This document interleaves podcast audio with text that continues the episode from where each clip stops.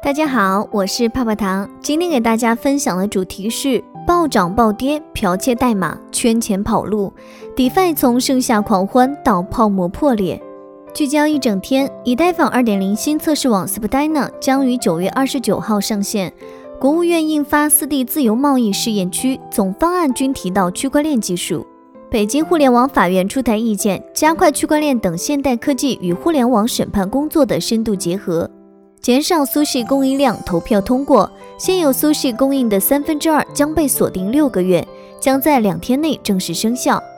数据显示，金鱼没有出售大量比特币，而机构正在囤积 BTC。央行数字货币具备落地条件。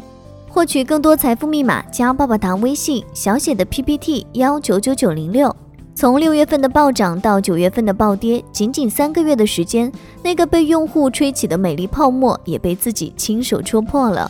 随着越来越多的 DeFi 项目在阳光下显形，经过时间和用户的检验后，众多项目相继爆雷，越来越多人也从疯狂回归到理智，甚至从追捧变成了质疑：DeFi 怎么了？DeFi 还有未来吗？这一百八十度的大转变，在数字货币市场乃至传统金融投资领域无数次的上演着。其实，DeFi 本无罪，错的是某些项目方的无良、投资者的无知与贪婪。DeFi 从盛夏狂欢到泡沫破裂，二零二零年被认为是一场新金融革命运动的 DeFi，以惊人的速度增长，已成为整个区块链行业最具吸引力的故事。二零一八年，DeFi 市值停留于六百万美元。二零二零年一月份，DeFi 的总市值尚不足七亿美元，四月份总市值达到二十亿美元，到了八月中旬，这个数据已飙升至一百亿美元。尤其是进入了六月，康棒的开启流动性挖矿，让 DeFi 就迎来了自己的盛夏曙光。进入九月份以后，整个加密货币市场的热度都被流动性挖矿占据，作为一种新的投资模式。流动性挖矿凭借其低风险和高收益，受到了投资者的追捧。以一己之力带火底拜的流动性挖矿，为圈内输送了一个又一个暴富的故事，让底饭圈子近乎疯狂。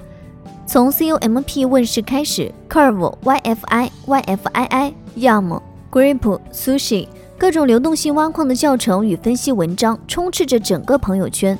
被 FOMO 心态驱使的 Farmer 们。似乎觉得睡觉都成了浪费时间的事情，但随着 DeFi 挖矿的越演越烈，问题也是日益凸显。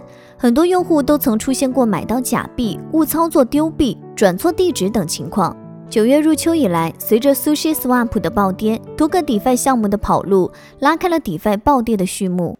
Sushi 事件就好似推倒了第一张多糯米骨牌，引发 DeFi 纷纷下跌模式，且触目惊心。二五是著名的 DeFi 项目，一个月内跌了超过百分之九十的价格。YFV 是继 YFI、YFII 后的标志性流动性挖矿产品，下跌超过百分之五十。但这在所有快速暴跌的 DeFi 代币里，跌速已经慢了很多了。除了以太坊的 DeFi 项目，波场系的项目也下跌严重，大跌让人欲哭无泪，跑路就更让人伤心欲绝了。翡翠 EMD 项目方不到二十四小时就跑路。暴涨暴跌，剽窃代码，挖矿接盘，圈钱跑路，一个个戏码接连上演。如果 DeFi 想要在未来取得长足的进步，必须要有壮士断腕的决心，逐渐摆脱对概念炒作的依赖，真正立足于 DeFi 本身的价值，而非目前的代码复制粘贴、发币击鼓传花。DeFi 三大层面投资风险要认清，区块链领域从来不缺少热点，缺的是定力。这些年，ICO 分叉炒 TPS。FOMO 三 D、STO 交易挖矿、IEO、DeFi 等等热点层出不穷，但无论什么概念，每种代币的上限在不理智的阶段都无法得到价值的真正验证。冲高的价格不是真正的价值，泡沫太多，DeFi 也不例外。牛市也不会一直涨，但大回调之前那种疯狂的大涨确实会让人迷失，有种撒豆成金的感觉。如果这个时候盲目进入，很容易沦为接盘侠。而这时，投资者将直接面临三个层面的风险：一是技术层面的风险，二是人性层面的风险，三是被资本收割的风险。就 DeFi 领域而言，在 DeFi 协议存在四大风险：智能合约风险，DeFi 智能合约很容易被黑客利用；，DeFi 行业呈现出爆发性的增长，导致大量资金被注入到新生协议中，而攻击者很容易从这些不成熟的协议中发现漏洞。系统设计有风险，许多 DeFi 协议运作时间并不长，但是却提供了大量激励措施。清算风险，DeFi 协议中的加密抵押品很容易受到市场波动影响，并存在债务头寸在市场波动中出现抵押不足的风险，继而诱发清算机制，造成用户遭受进一步损失。泡沫风险，一些底层网络代币的价格动态会呈现自反性，因为预期的未来价格通常与网络普及应用程度有关。而网络使用情况又受到网络激励代币未来价格的影响，这些技术性的风险让投资者防不胜防，更会让投资者的资金蒙受意想不到的损失。即便是投资者想去了解，也会因为技术壁垒的限制，让人无从下手。仔细总结一下，有三种人最容易被收割：第一种是不做研究的人，盲目入市，或赔或赚，全看运气；第二种人是爱跟风的人。喜欢人云亦云，不喜欢研究项目，不参与社区，最爱追涨杀跌，这种人最多。第三种人，不明所以的长期持币者，这类人极容易被某些人 PUA，坐等假大空的瞎承诺，这类人往往损失最大，甚至会血本无归。那么，DeFi 市场泡沫的破灭，真的能够让 DeFi 一蹶不振吗？其实不然，DeFi 泡沫的破灭，可能只是对目前混乱的市场的一次重新洗牌。一轮泡沫过后，下一个浪潮才会开启。DeFi 将迎来下一个浪潮吗？本月初的暴跌导致了 DeFi 总锁定价值的下跌，也导致了流动性挖矿开始降温。但是九月十七号，Uniswap 宣布发行治理代币 Uni，开启流动性挖矿，同时开启撒币行动。当 Uniswap 最终宣布开启 Uni 流动性挖矿之后，Uniswap 的锁定价值已从九点二亿美元增加至了目前的二十二亿美元，涨幅超百分之百。